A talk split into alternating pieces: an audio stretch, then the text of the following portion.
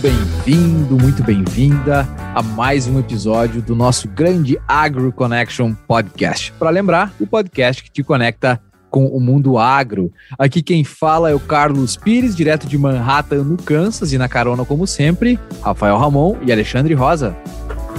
Olá, pessoal. Sejam bem-vindos bem-vindas. Carlos Rafael, amigos e amigas do Connection, prazerzaço estar aqui mais uma vez para esse episódio. Bom, e vamos lá, sem perder tempo, porque hoje eu tô ansioso para essa conversa, que eu sei que é uma pessoa muito viajada e sempre viajando com a agricultura no bolso. Direto de Oklahoma, doutora Amanda Silva, seja muito bem-vinda ao Agro Connection Podcast.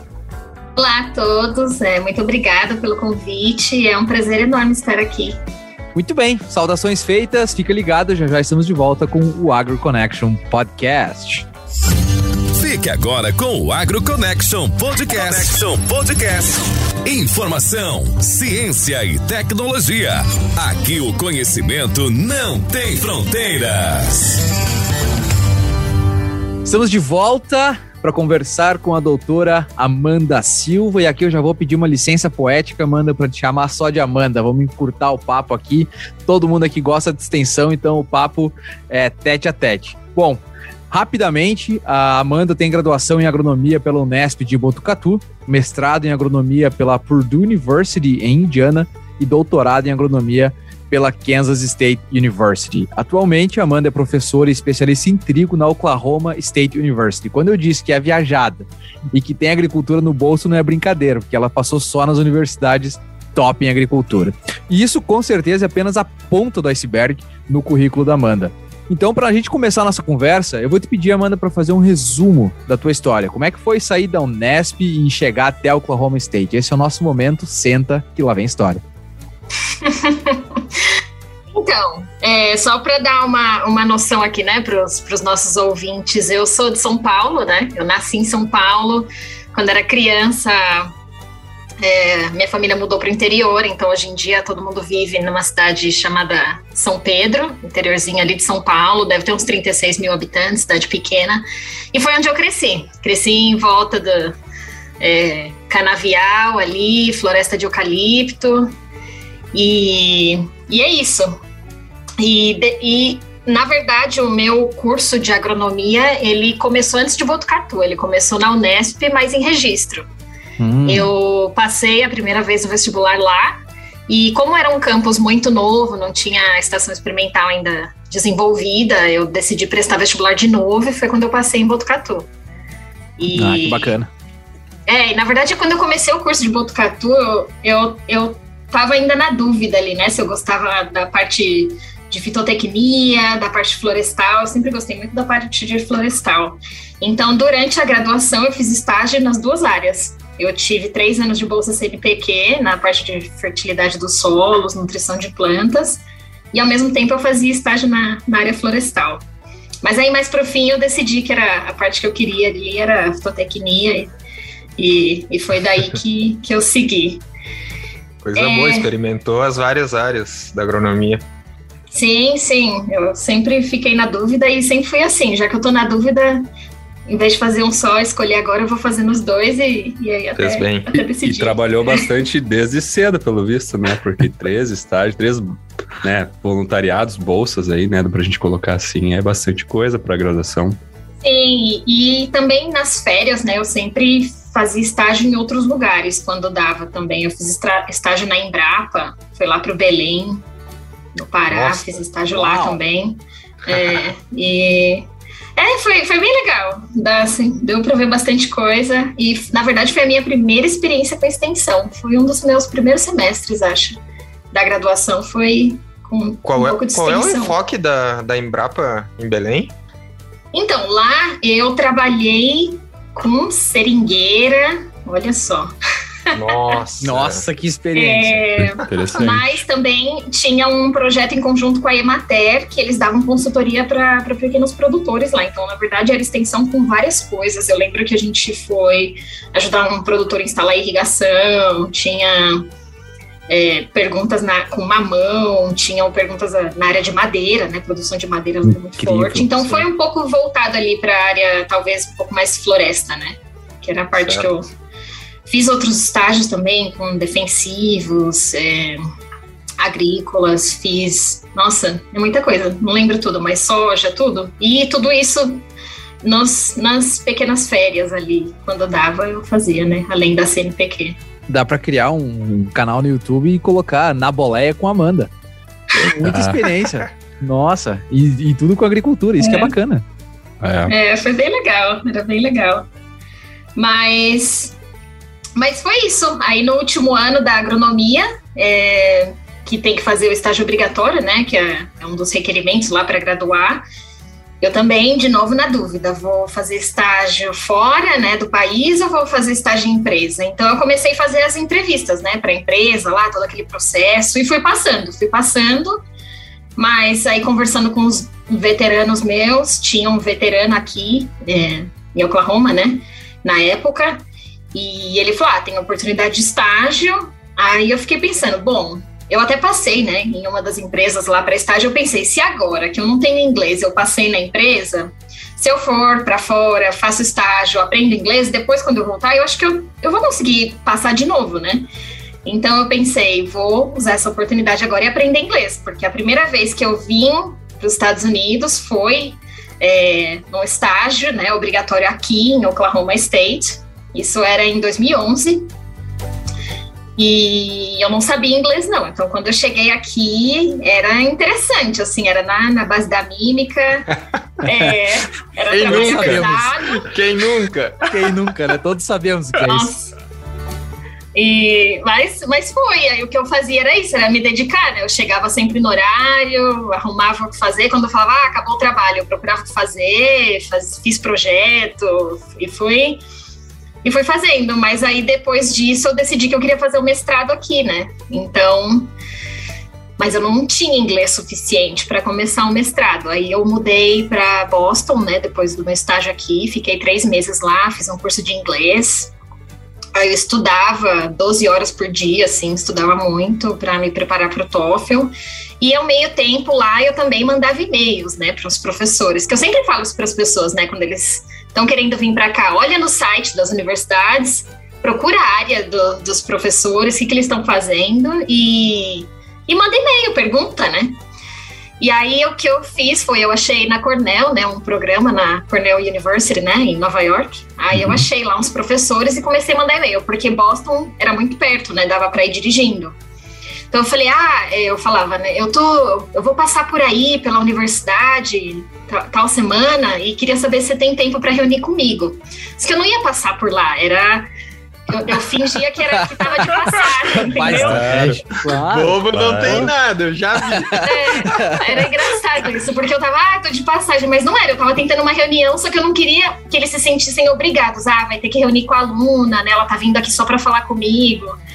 E aí era isso, eu chegava lá, batia na porta e, e conversei. Eu lembro que eu conversei com os professores lá e não entendia muito, não, gente. Eu ainda não falava bem. Eu lembro que até rolou um assunto de futebol lá, americano, não sei o quê. E eu falava malha-malha. Eu não, não era muito bom inglês, assim, ainda. E nisso ele falou: ah, eu não tenho vaga, né, para aluno, nada, mas tem essa professora aqui que tem. Ela não tá aqui hoje, mas fala com ela. Aliás, eu vou falar com ela e depois você também manda um e-mail para ela. Eu falei, ah, voltei feliz da vida para Boston, Imagina. continuei estudando.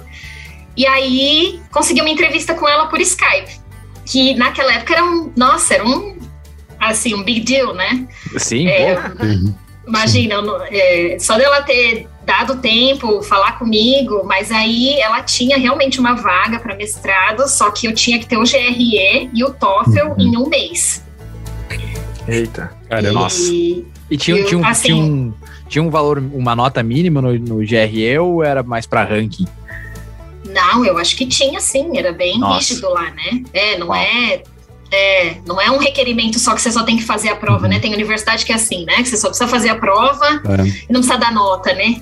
Aqui no Kansas, é, bom, na agronomia não precisa, mas eu sei que os departamentos pedem, mas é mais para ranquear o aluno, não tem uma nota de corte que é você obrigado. E para o nosso não. ouvinte, o GRE é como se fosse um Enem, é, eu ia perguntar. só que todo em inglês, que inclui lógica, matemática, uh, uh, línguas, enfim, é muito difícil. É muito difícil. É difícil para os americanos, né? Então imagina ah. para gente. E Amanda, aquele momento tu tava assustada com o inglês, quando tu ouviu falar do GRS aí, eu imagino que tu deve ter caído pra trás. Ah, em um mês, Não. como é que eu vou me preparar?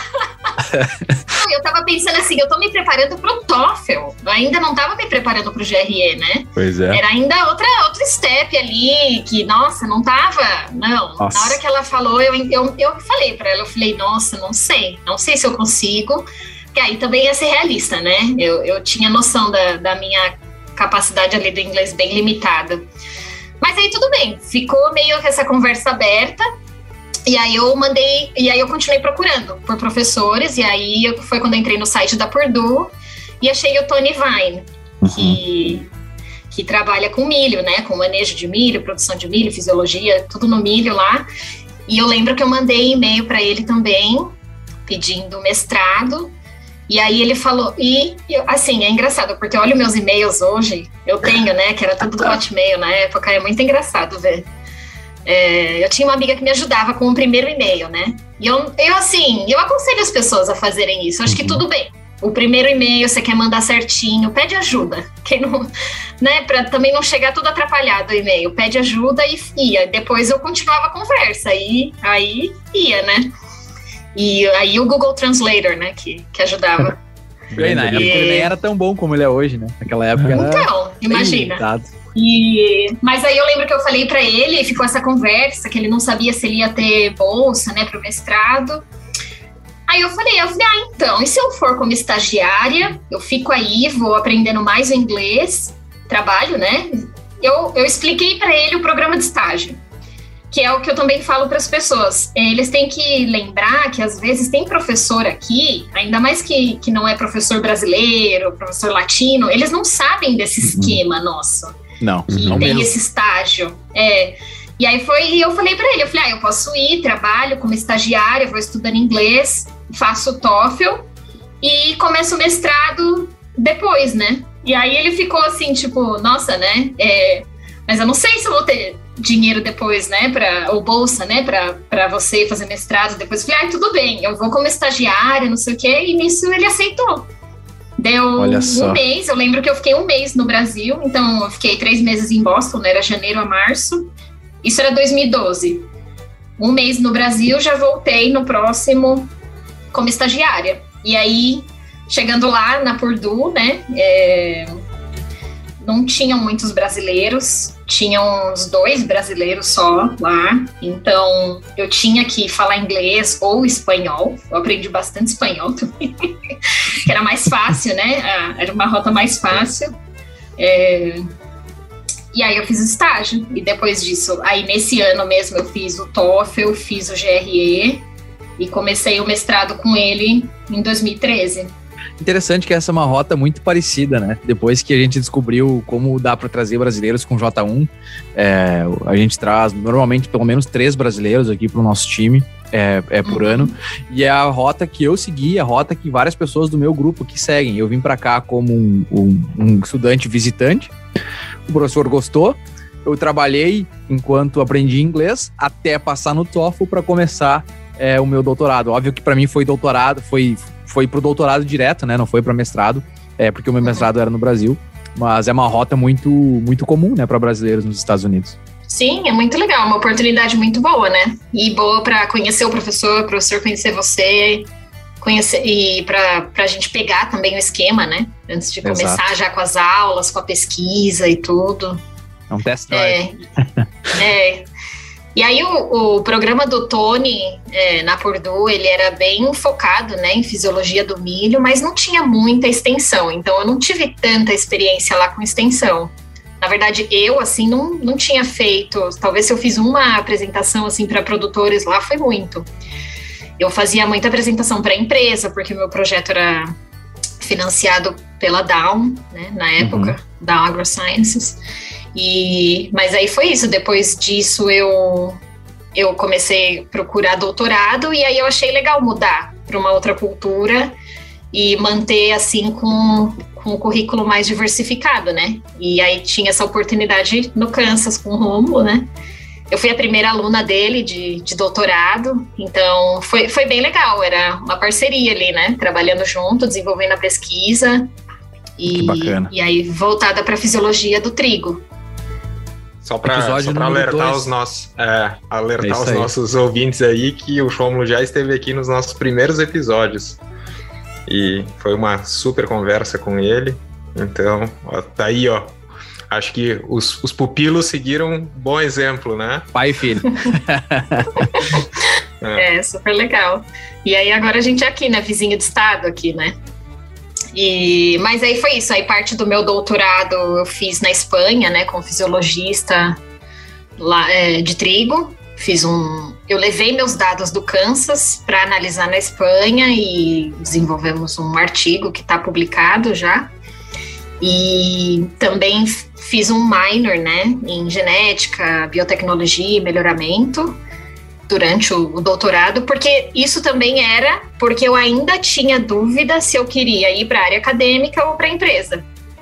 Então eu ia. Tudo que eu fui fazendo era sempre assim, tipo, eu vou preparando o meu currículo para os dois. Boa. E Vou dizer que até o último dia, assim, quando eu tava assinando a carta aqui, eu tava vendo, considerando os dois ainda, assim, a empresa ou a área acadêmica. Hoje em dia eu não me arrependo, eu gosto muito do que eu faço. E mas é, mas é, foi isso. Conta um pouco para nós, então, sobre a, a tua posição agora. Então, eu sou professora, pesquisadora e extensionista, né, aqui na Oklahoma State. Ou seja, 10, 11 anos depois do meu primeiro estágio aqui, eu voltei, né, como professora. Então é muito legal. E, e eu não dou aula em, sala de aula, né? Então a minha posição ela é separada, 75% do meu tempo ele vai para extensão e 25% para pesquisa. Não que a gente siga exatamente esse, vamos dizer, o 25% da pesquisa, né? Com certeza faz mais que isso, mas é como eu sou avaliada aqui. É, nesse 75% da extensão, uma parte desse trabalho é o teste de variedades, né? De trigo, que eu, que eu faço pelo estado. Então, eu instalo experimentos com diferentes variedades, é, de 20 a 50 variedades por localidade. Eu acho que vai de 15 a 20 localidades pelo estado. E esses experimentos, eles são financiados pelos produtores daqui de Oklahoma e também por empresas, né? Que, que mandam as variedades que elas querem ver testadas, né, nesses experimentos. Então é uma, é uma oportunidade que o produtor tem de olhar as variedades que estão disponíveis, né, é, para eles é, plantarem e de várias fontes, né, tanto de empresa como das universidades. Então tem o Kansas, tem variedade do Kansas aqui, tem as variedades de Oklahoma, tem do Texas, tem das universidades aqui também e tem da, das empresas. Então, essa é a parte da extensão, é como se fosse uma consultoria, assim, só que ela é dada é, pelo Estado, né? Então, se tem doença, se tem perguntas de manejo, qualquer coisa, eu sou a representante do, do Estado aqui, é, do trigo no Estado. Então, é, a gente recebe perguntas de várias áreas. Claro que aqui tem os especialistas, né, de cada área, que a gente direciona também, mas da visão geral do trigo, aí seria eu essa pessoa. E aí, agora, esse mês de maio, ontem, acabei de completar né, os dias de campo, a gente viaja dando palestra, falando com os produtores, falando desses experimentos, falando de manejo, falando dessas variedades que a gente testa. E de qualquer coisa que a gente tem na nossa pesquisa, de últimas notícias, assim, da, da Uhum. pesquisa, a gente comunica com os produtores diretamente com eles nesses dias de campo. Então, é a oportunidade também da gente ter um contato mais próximo com eles. E da parte da pesquisa, a minha área é relacionada com fisiologia, né, do trigo, nutrição e manejo. Eu tenho alunos, né, de mestrado agora, tem estagiários, tem, tem um time aqui rodando. E mas essa é a minha área de pesquisa. Antes do, do Ale mover, eu sei que ele vai fazer uma pergunta bem interessante. Quando você estava em Boston, estudando é, inglês, você imaginava que talvez um dia seria responsável pela pesquisa em trigo em Oklahoma, um dos principais estados produtores dos Estados Unidos, ser a especialista? Imagina, claro que não. não, não. Mas teve coragem, hein? Nossa, teve coragem aí pra ir atrás e trabalhou duro. Nossa, foi muito legal Quem tem essa boca vai a aí. Oklahoma. Caramba. É, então. Exatamente. E Amanda, eu fiquei curioso com relação a. a falaste bastante das variedades, né? Ah, na verdade, teria duas perguntas, mas vai essa primeiro. o mercado de variedades de trigo parece parece que as universidades têm uma boa parcela, né? Uma boa share de, com relação aos, aos produtores americanos, né? Acho que é uma competição bem interessante com, com, com as variedades privadas nesse sentido. O que, que tu pode falar para nós? Assim? Sim, tem sim. Aqui em Oklahoma, por exemplo, tem uma variedade. As variedades. Se a gente olha no ranking aqui de variedades mais plantadas, eu diria que as seis primeiras, pelo menos, são variedades daqui é, desenvolvidas pela universidade. E a variedade mais plantada durante os últimos seis anos aqui no estado também era a variedade desenvolvida aqui é, na Oklahoma State. Então, que eu estava até falando com vocês antes, né, da, da gente gravar, é, o meu papel não é só testar a variedade. A gente tem um, um time aqui, né, na, na OSU, que chama o time de melhoramento do trigo. Então, cada pessoa tem um papel nesse time. Eu sou a agrônoma né, do, do time, é, eu trago a informação da, dos traits, da, das características fisiológicas dessas variedades. Tem o melhorista, tem um genético, tem, tem a, a pessoa que olha a resistência a doenças, né? Nossa, eu, eu com, os, com os nomes aqui. É... Bom, eu, eu, não vou poder ajudar muito, então de, continua que tá dando certo. É nome de herói grego, são esses nomes assim, Hércules, é, essas coisas tipo é... Aquiles. Não, É, mas enfim, nesse time tem cada, cada um tem um papel, tem a pessoa do, do manejo de nutrientes e, e assim vai, e, e aí cada um testa de uma maneira e ajuda de uma maneira no desenvolvimento dessas variedades entendeu? Então, a gente faz esse papel de testar, né? Eu, principalmente, testo essas variedades, mas tem muita coisa também por trás disso. E, e é isso. Então, a universidade é muito competitiva é, em relação ao lançamento de, de, novas variedades, principalmente aqui no estado.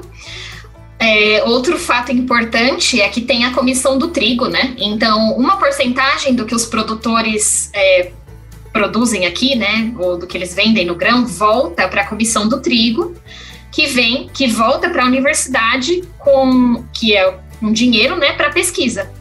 Então eles mesmo estão investindo na pesquisa aqui do estado. E aí tem esse suporte deles também na universidade, porque é um dinheiro deles que está que, que tá ajudando a financiar toda a pesquisa que a gente faz. E não só para variedades. Meus, eu tenho outros projetos de pesquisa que são financiados também por produtores. Então é, é muito interessante isso, é, é, muito legal. É, isso a gente já discutiu em outro, com outros convidados aqui na, no AgroConnection, né? E, e tá aí, o exemplo tá aí de um sistema que dá certo, né? Que tem investimento contínuo na universidade, fazendo pesquisa, dando suporte de forma gratuita, de qualidade, né? e, e que a gente sente falta aqui no Brasil. O, o, o, Carlos também sempre, sempre comenta, né, que é a cadeia do milho, por exemplo, que tem o é. mesmo sistema. Eu fui financiado é, pelo milho por três anos. É. Aqui no, aqui no Brasil, é, a gente tem um exemplo, né? A gente falou sobre isso no episódio anterior, que é, por exemplo, o IRGA, que é com o sistema de arroz, em que os arrozeiros investem, né, uma parte do, do, do da safra deles, né, no IRGA e que retorna para a pesquisa. É um bom exemplo em que dá muito certo. O IRGA é referência em arroz irrigado, né? Não só para o Brasil, mas para toda a América do ah, Sul, mundo, eu, né? eu diria. É. Então, então tá aí, né? Mais uma vez, um exemplo de, de, um sistema que pode dar certo e que a gente sente muita falta nesses momentos de crise, em especial aqui, na, aqui no Brasil, em que há um certo sucateamento né, da, das universidades, da, da, da, pesquisa, muito pouco investimento em ciência. Hum. Mas legal, que, que bacana, hein? Parabéns aí por ter chegado, né?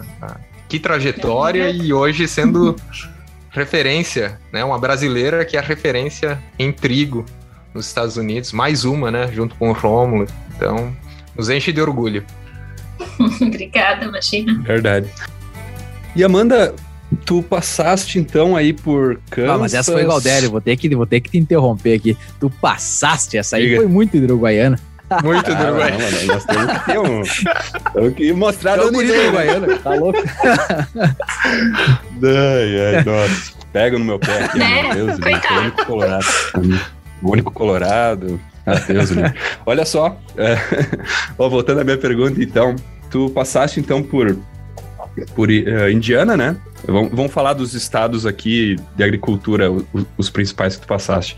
Indiana, Kansas e Oklahoma, né? Uh, não sei se tu chegou em algum outro, imagino que tu tenha visitado outros. Mas esses que tu morou e, e trabalhou, o que, que tu pode falar de diferenças, né? No sentido de produtor rural, uh, cultivos, agricultura em geral, percepções tuas. Uhum. Então, Indiana, é o Corn Belt lá, né? É, o trigo ali é um, é um pedacinho de nada ali, né? As principais, principais culturas ali são milho, soja, e aí tem um pouquinho do trigo. Agora vem aqui para o Kansas, né? Oklahoma, aí sim o trigo é a principal cultura do estado. E Kansas tem soja, tem milho, aqui em Oklahoma também, e também está crescendo bastante a área plantada de algodão está ficando uma, uma cultura importante aqui para o estado. Mas agora sim, a gente está trabalhando aqui em estados que a principal cultura é o trigo.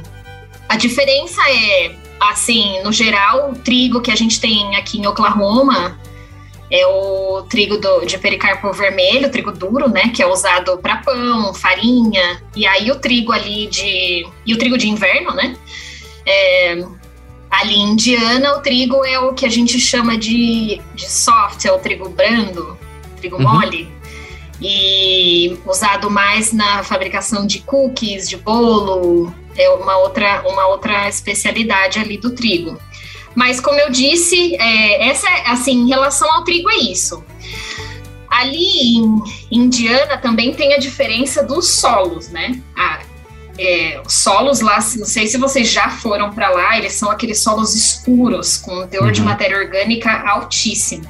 E aqui em Oklahoma me lembra às vezes um pouco o solo do Brasil, né? Que tem, é, de, de certa maneira, né? Tem as diferenças, claro, mas com a fertilidade mais baixa ali, matéria orgânica baixa, tem bastante problema com acidez de solo. É, não são solos tão é, antigos como, como do Brasil, assim mas, mas tem uma, uma relação. Mas enfim, em Indiana é, tem essa, essa diferença né, de solos bem com alta matéria orgânica. Se você olhar no geral o padrão de chuva, às vezes de entre Oklahoma, Kansas ali e, e Indiana, talvez no, no geral, no total do ano, vai ser parecido. Mas em Indiana eles têm as chuvas mais consistentes. Aqui, vamos dizer, é, a gente recebe que nem agora. Ficou um tempão sem chover, de repente essa semana não parou mais de chover. Lá parece que as chuvas são mais consistentes.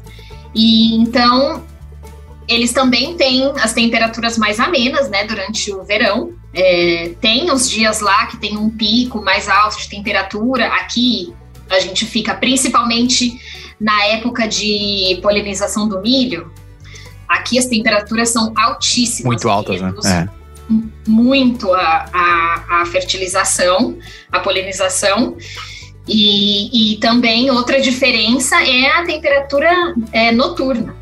Em Indiana, eles conseguem é, abaixar um pouco mais aquela temperatura noturna. Talvez aqui a gente tenha, vamos dizer, quase 40 graus Celsius durante o dia e talvez à noite fique, sei lá, 30 e poucos.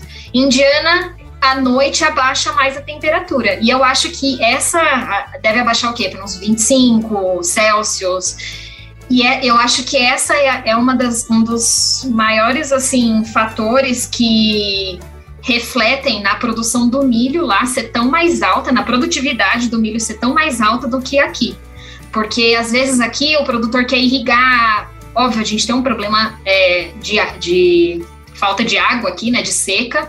Então aí o produtor quer irrigar, mas ele também não consegue chegar com o potencial produtivo que tem em Indiana. Então tem essa combinação do tipo de solos e da temperatura noturna, que lá é mais baixa que aqui. E eu acho que isso que resulta num, num potencial produtivo do milho lá mais alto do que aqui. E uh, eu e o Alexandre, a gente passou, né, por Indiana e nós, Aya, durante o nosso crop tour, que a gente viaja os estados e grava os vídeos. A nossa ah, conclusão legal. é que Illinois e Indiana, para produzir pouco, tem que fazer muita coisa errada. Porque a, a condição climática É é, é, é muito boa, as chuvas são realmente mais consistentes do que aqui. A- Talvez o problema lá seja encharcamento do solo ao invés de falta de água. Talvez seja até, até por aí, né? O perfil de, de Eles água drenam, né? Eles É, drenam. exato. Matéria orgânica naturalmente mais alta. É, é realmente mais, mais. A temperatura é mais baixa do que aqui onde a gente tá. Então tem que, tem que se esforçar lá pra, pra produzir mal. A gente, a gente tava pensando em criar um crowdfunding aí pra comprar uns acre lá, né, Exato. Carlos? Pra cultivar um pouco de Não é má ideia. Não é má ideia, não. tá louco. E eu já tava aqui olhando no mapa, né? pra me A localizar. gente sempre fala isso. né? Ah, só pra. É, só pra constar, né? Oklahoma, onde a Amanda tá hoje, fica no sul do Kansas, Isso. né? Então, Oklahoma fica Índia. em cima do Texas, abaixo do Kansas. É um, é um estado que ele tem o formato de uma panela. E aí o cabo da panela ali, ele é muito conhecido, a gente chama aqui de Panhandle, que ele tem uma condição climática muito diferente com o resto do estado aqui. Então, todas essas coisas que eu falo de manejo, de trigo, não sei o quê, às vezes não se aplica para essa regiãozinha ali do, do cabo da panela de, de Oklahoma.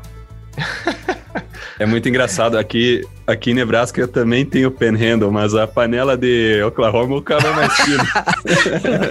É que nem o taco da bota da Itália. né? Tá louco. é, exato. Mas que legal.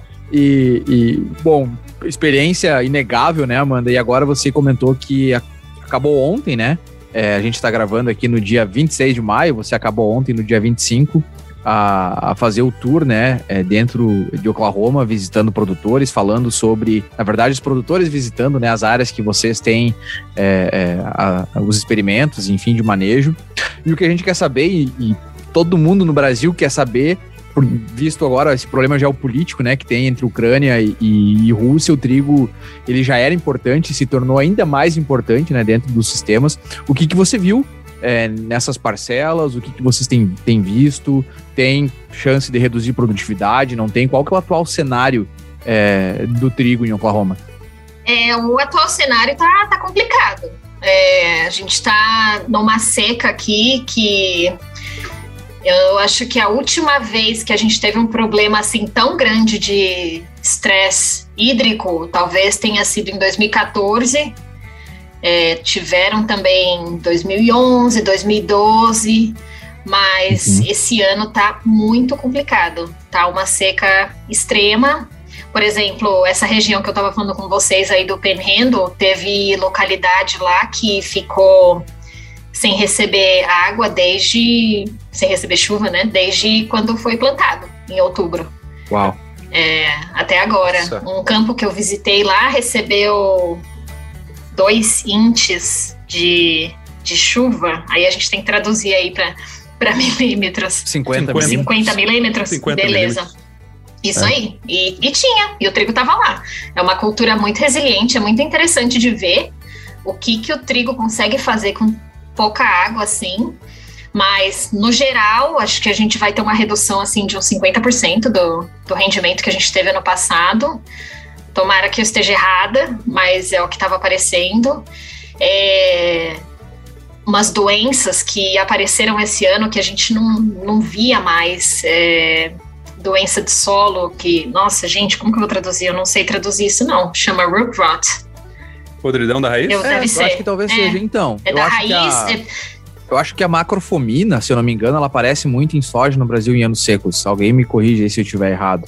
É, mas, mas tem, Pois tem, é, tem, sei tem doenças de solo, não patógenos de solo que aparecem apenas quando a condição de solo é muito seca, né? Então deve ser alguma Ah, coisa isso relacionada aí. a isso. Aí a gente tá, tá vendo isso causado por fusarium e tal. E ácaros, ácaros que, assim, o entomologista aqui estava até um pouco empolgado né, em colocar uns experimentos, porque nunca tem. E dessa vez tinha. Só que empolgação dele era porque tinha, apareceram esses ácaros, só que não tinha, a gente não tinha muitos dados de como fazer o manejo. Tinha um herbicida, é, um herbicida não, um inseticida é disponível, mas não tinham os produtores tentando comprar, não achavam, não sabiam que outros tipos de produto poderiam ser usados para o controle é, desses ácaros. É, a gente teve pouca, pouco problema né, com, com doenças causadas por fungos, por, por falta da, de umidade, né? Mas muitas doenças causadas por vírus.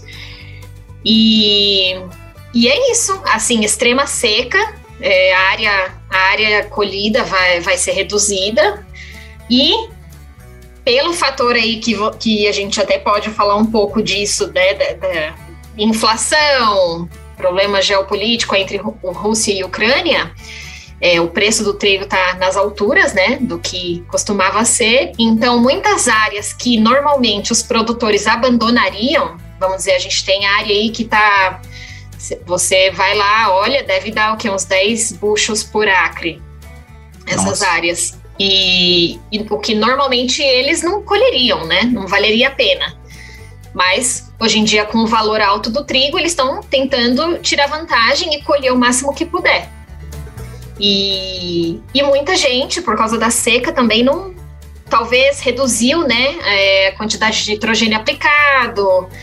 E, e aí também diminuiu mais ainda o potencial produtivo da, da cultura. Porque tem, tem pesquisa, tem informação né, na, na, na, literatura aí mostrando que o nitrogênio ele ajuda a aumentar a eficiência do uso da água. É óbvio que não vamos recomendar altas doses de nitrogênio quando não se tem água, mas que reduzir no total, tirar total a aplicação de nitrogênio, está sim limitando o potencial produtivo da, da cultura. E a gente está vendo isso acontecer esse ano também. Nossa. Então é um ano bem complicado aqui para os produtores. É, eles estão tentando o que dá para colher, né? É, teve agora, semanas passadas, estava muito quente, muito vento o que piorou né, o estresse da, da cultura e acelerou é, a maturação, né? E então, é, também, muitos campos assim que normalmente a gente colheria daqui uma semana ou daqui duas já estavam prontos para colher essa semana atrás, aí essa semana agora que passou. Aí chegou a chuva. Então, agora não, não dá para colher, tem que esperar, né? Esperar secar de novo. Então, eu imagino que depois desse feriado aqui do, do Memorial Day, é, vai, vão voltar a, as máquinas aí a, a, a, correr pelo estado de novo. Aí vai voltar a colheita. Ou começar de novo, né? Não sei. Mas é muita chuva mesmo, né? É, aqui, aqui em Manhattan, no Kansas, choveu muito agora também nesses últimos dias. Choveu mais de 50 milímetros fácil, o que é um valor bem considerável, né? Para uhum. é, a região que a gente se encontra aqui, se for pensar aí no, no quanto chove, uh, quanto chove no ano, e ao mesmo tempo aí que acelerou o processo é, de maturação das plantas, temperatura lá em cima, sendo um problema talvez na, na fertilização, como tu comentou. É, é como, como eu falei no vídeo do Agro Connection lá no, no YouTube, tá tá, tá baixo pra. Como é, como, é que, como é que é? Tá alto pra carpir, tá baixo pra roçar e tá molhado pra queimar. Pra roçar. tá fácil. É, mas é, com, com esse cenário todo que a Amanda já colocou, né? Bom, a questão geopolítica, Rússia e Ucrânia, agora, né, se a produção de trigo não for muito boa nos Estados Unidos, já fica a deixa, né, para os nossos ouvintes brasileiros que estão se preparando aqui na região sul uhum. para a entrada com o trigo, né? Vamos caprichar que a probabilidade de, de agregar valor na, na cultura é grande. E, e, bom, já, já, tá, já tem dados aí, né? A, a última safra já está batendo recordes né, de, de áreas de produção uhum. de trigo aqui no Rio Grande do Sul. E a expectativa é que cresça bastante também esse ano, né? A, a produção, porque de fato não sei onde que vai chegar o valor do pão. né? ah, bom ponto. Amanda, eu fiquei curioso com relação né, a gente. Eu, eu, morei na Dakota do Norte, né? Um tempo. Fiz estágio lá e lá se cultiva também bastante o trigo de inverno, mas também se cultiva bastante o trigo de primavera, uhum. né? Que seria plantado na mesma janela do da soja e do milho aqui, né, para a parte mais central e sul do, do cinturão. Aí em Oklahoma, os produtores plantam esse trigo de primavera e eu te pergunto porque eu ouvi uns relatos de produtores que estão fazendo essa escolha na Dakota do Norte em virtude do preço, né? Essa questão da geopolítica que a gente acabou de comentar.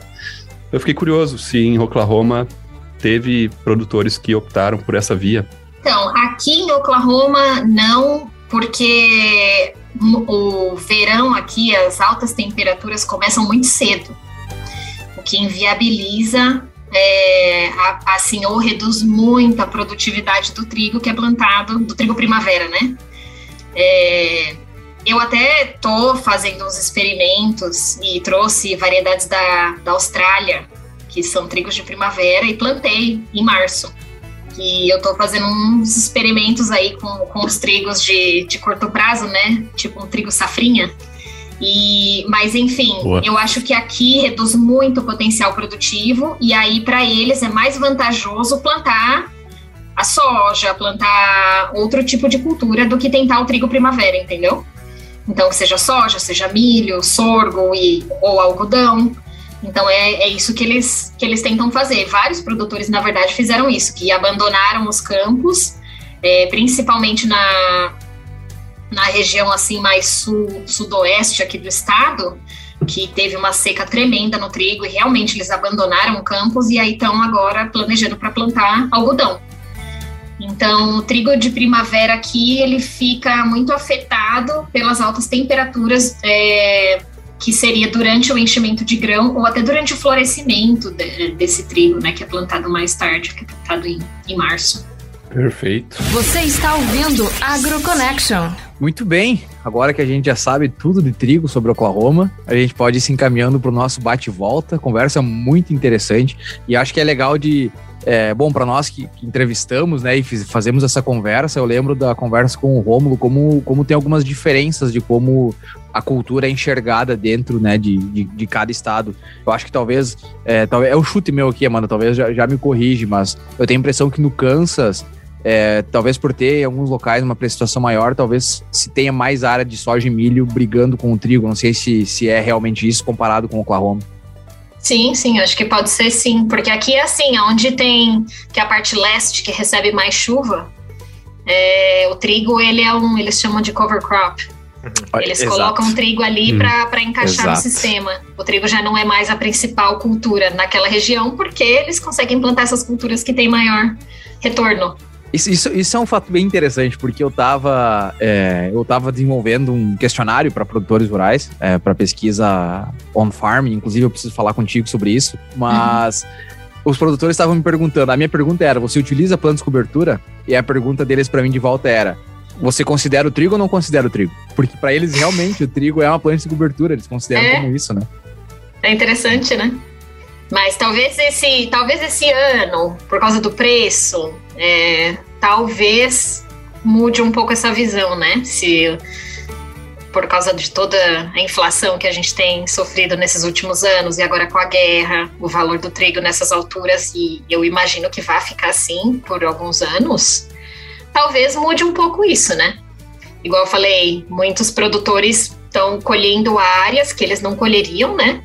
Antigamente e pelo valor. Então, não sei. Vamos ver. Vamos ver como é que vai ser. Muita coisa. Deve ter tido muito produtor que plantou trigo como plano de cobertura no, no fall, né? Com no certeza. ano passado, que quando estourou a guerra em março, opa, Pera é. aí, acho que eu vou trocar o herbicida por um nitrogênio. Vou ali jogar o nitrogênio rapidinho. É, então. É. Exatamente. É. Ninguém é bobo, não, né? É, mas é, é bom, tudo está em constante mudança. Né? A gente sempre fala que a agricultura não é receita de bolo, e agora, é, é, com mais problemas geopolíticos mais frequentes, né, tem mudado muito rápido. E, e aqui no, no, no Kansas mesmo, conversando com produtores, a gente tem, tem dois cenários. Tem os produtores que realmente estão deixando o milho de lado para ir para a soja, é, pelo preço do fertilizante nitrogenado, mas ao mesmo tempo tem uhum. produtores que eles realmente são fiéis à rotação. Eles querem o milho por, é, pelo tanto de biomassa que aporta, né? Faz parte da rotação uhum. do planejamento, então fica. Mas no geral, é, esse ano se estima aí é, uma redução de milho e um aumento de soja, né? Até mais de um milhão de hectares de soja sendo aumentado dentro é, dos Estados Unidos e, e, e, isso tudo decisões de curtíssimo prazo, né?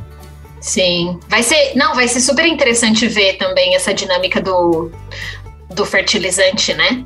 Porque esse ano muita gente pelo menos no trigo, assim, até na, com milho aqui já tinha comprado. Eu falei com vários produtores aqui, que, né, falando do preço e tal, quando eles estavam tomando as decisões para aplicar nitrogênio, o trigo tá, se a gente pensar, o trigo estava uns 4 dólares por bushel em janeiro do ano passado. Fevereiro desse ano estava 8 dólares, então a gente já tinha o efeito da inflação Nossa. e o, o fertilizante nitrogenado estava o dobro ou já tinha triplicado. Mas muita gente já tinha comprado. E agora o trigo, acho que a última vez que eu olhei estava 12,50 o bushel e tem muita gente falando que pode chegar a 15 dólares, né? O, o bushel. E, e assim, esse vai continuar toda essa complicação, né? Que eu acredito que sim. Aí vai ser bem interessante ver como é que vai ficar a relação da disponibilidade ou como é? Availability? Oferta? Hum, ah, é, disponibilidade. É, a disponibilidade do nitrogênio para a próxima safra. Porque até agora, meio que talvez o pessoal não sentiu tanto Ah, a falta, né? Sentiu, assim, no preço, mas não sentiu na, na falta, né? Do, do produto. Bem interessante. Tem muita água para rolar embaixo da- das pontes agrícolas do mundo aí. Bom, a gente vai indo pro nosso bate-volta, Amanda. Agora perguntas rápidas. Você responde com a primeira coisa que vier para a cabeça. A gente quer conhecer um pouco mais a Amanda aí fora do trigo. Começando com uma experiência inesquecível. Uma só? Vou Uma jogar só. no geral. Vai. Eu Vou ter que jogar viagens. Eu acho Claro. que cada viagem tem uma experiência inesquecível. A última que eu lembro foi descendo a rota número um da Califórnia, São Francisco a São Diego. Eu, vou, eu, eu achei que tinha falado de quando o urso bateu na barraca de vocês no acampamento. porque é, essa, essa aí. Essa pouco brasileiro vai ter essa, Essa experiência. aí. Se eles forem, se eles Eu tiverem sorte, né? Eu não quero ter essa, pelo menos. Tá, tive um. Talvez ela queira esquecer essa daí, né? Beleza, vamos usar essa daí então. Tive um urso, Tá louco. nossa, tentando entrar na minha barraca no acampamento. Nossa, essa aí deve ser. Pensa. Eu fico só pensando, né? Eu espero nunca ter essa experiência. E um Ai, sonho gente. profissional. É. Desenvolver pesquisa que tenha impacto e que seja útil na vida das pessoas. E um hobby. Gosto de andar de bicicleta, gosto de ir na academia bem cedo, 5 e meia da manhã. Olha aí. Eita. Essa não, essa não é pra mim. Essa não é pra mim. Tenho medo dessas pessoas. Comida preferida. Essa não tem como, né? É um churrascão brasileiro, né? São coração de galinha, um pão de alho, Com vinagrete, né? Isso é uma coisa que eu aprendi. Ó. Com vinagrete. Opa! E o teu lugar preferido? Ah, é a minha casa. A minha casa aqui, casa dos meus pais no Brasil. Bacana. E o lugar mais legal que você já visitou? Que não foram poucos. né? Ah, um dos lugares que eu gostei muito foi Barcelona. Gostei muito. Gostei muito do, do clima, da- das pessoas. Foi o meu tempo lá, né? Uma parte do doutorado, eu gostei. Que bacana. E um time de futebol? São Paulo. Olha o Isso- silêncio, né? Olha o É, aqui, silêncio. aqui com São Paulino é difícil discutir, né? Os caras ganharam bastante, né? Não, dá pra discutir, os Colorado conseguem. Ah, consegue aonde? Mas eu para, vou, eu vou consegue poupar, aonde? vou Tá poupar, vou poupar um pouquinho. é, sabemos. E agora, Amanda, se você se sentir confortável em compartilhar uma fraqueza. Ah, claro que eu sinto. É, tem uma fraqueza que eu talvez pareça até clichê, mas é o perfeccionismo. Eu realmente acho que é uma fraqueza minha e que eu não acho legal ter. Eu acho que te trava, é, te deixa lento em vários processos. Eu descobri que eu era perfeccionista em uma aula que eu fiz no- na universidade, no Kansas, né? Quando eu tava no Kansas Uhum. que às vezes eu tinha já artigo escrito, partes feitas, mas que eu não liberava, né, para revisão, porque eu achava que ainda não estava bom o suficiente. E, e aí foi quando eu me toquei, foi nessa aula que eu, eu lembro que o professor falou, né, ele falou, ah, é, mas já tá bom, né, manda para revisão. E eu ficava com um negócio lá comigo, chocando o, o artigo lá, e, e eu acho que é um- uma fraqueza. Eu tô, trabalho muito com isso, muito mesmo. Recebi um e-mail hoje do meu orientador dizendo: Vamos submeter, deixa os revisor agora se divertir. Trabalhar um pouco. É, é, senão não anda, a gente fica travado. Aí eu falei, nossa, é isso aí. Então, é, Mas- é trabalho diário nisso. É, a gente fala muito é, é, quando a gente é convidado aí pra, pra, pra conversar com as pessoas, pra uma palestra, alguma coisa, a gente sempre traz o Done is better than perfect, que o feito é melhor do que o perfeito. E o Agro Com Connection, na verdade, surgiu assim, né? Esse foi o nosso lema é, o tempo inteiro. A gente precisa entregar muito mais do que ficar chocando algo perfeito. E aí é um aprendizado Uhum. diário, não é fácil, a gente sabe disso. Quando a gente mal. Quando você, não- você não percebe que você já tá com as coisas prontas e fica é, se autotravando, né? Então, É, faz parte do dia a dia aprender a lidar com isso. isso aí. Muito bem, Amanda, sensacional a nossa conversa. Aprendi muito hoje sobre trigo, é, sobre sistemas e cultivos em geral, né? Não sobre trigo, aprendi também sobre os estados, uma conversa muito legal. Sem dúvida nenhuma, vai ficar aí no hall dos, dos melhores podcasts que a gente já produziu, uma conversa é, muito bacana. A gente sabe da correria que é para extensionistas é, aqui nos Estados Unidos, é, de campo atrás de dia de campo, palestra atrás de palestra. Experimenta atrás de experimento. A gente agradece muito aí pelo teu tempo é, de conversar conosco e compartilhar conhecimento com o Brasil inteiro.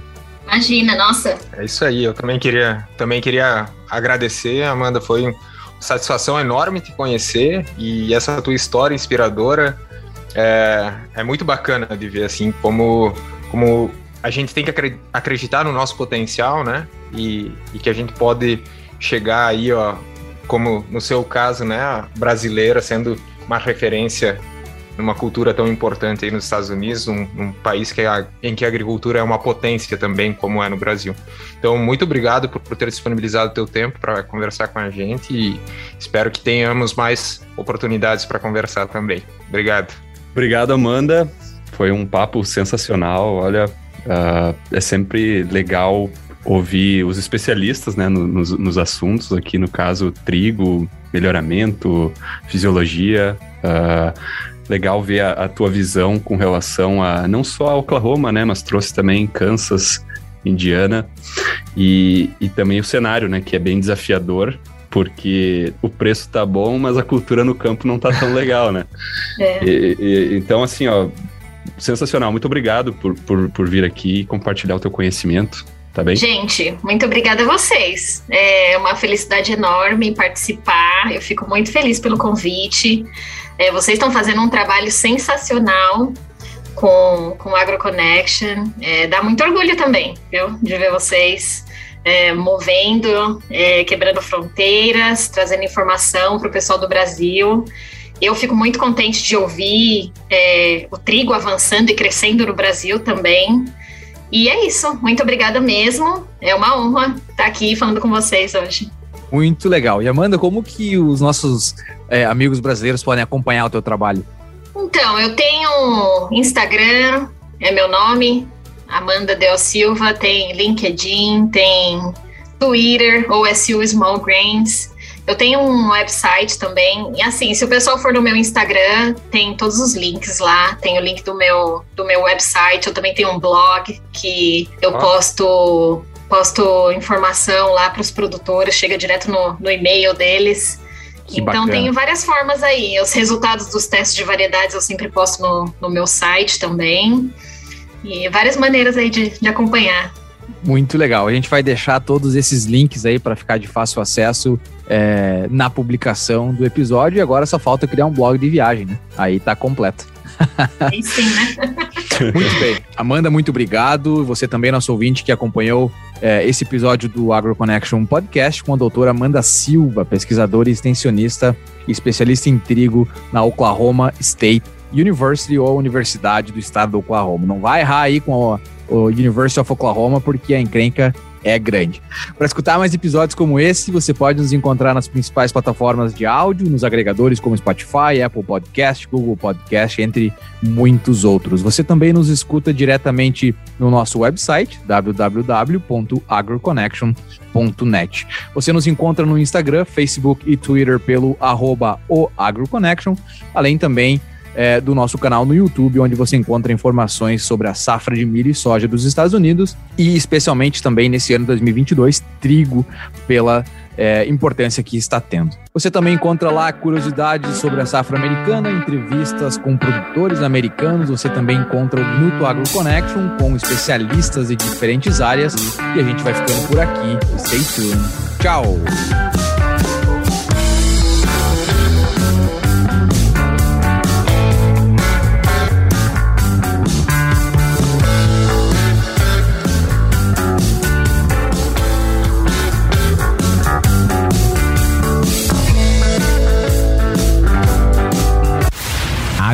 Connection.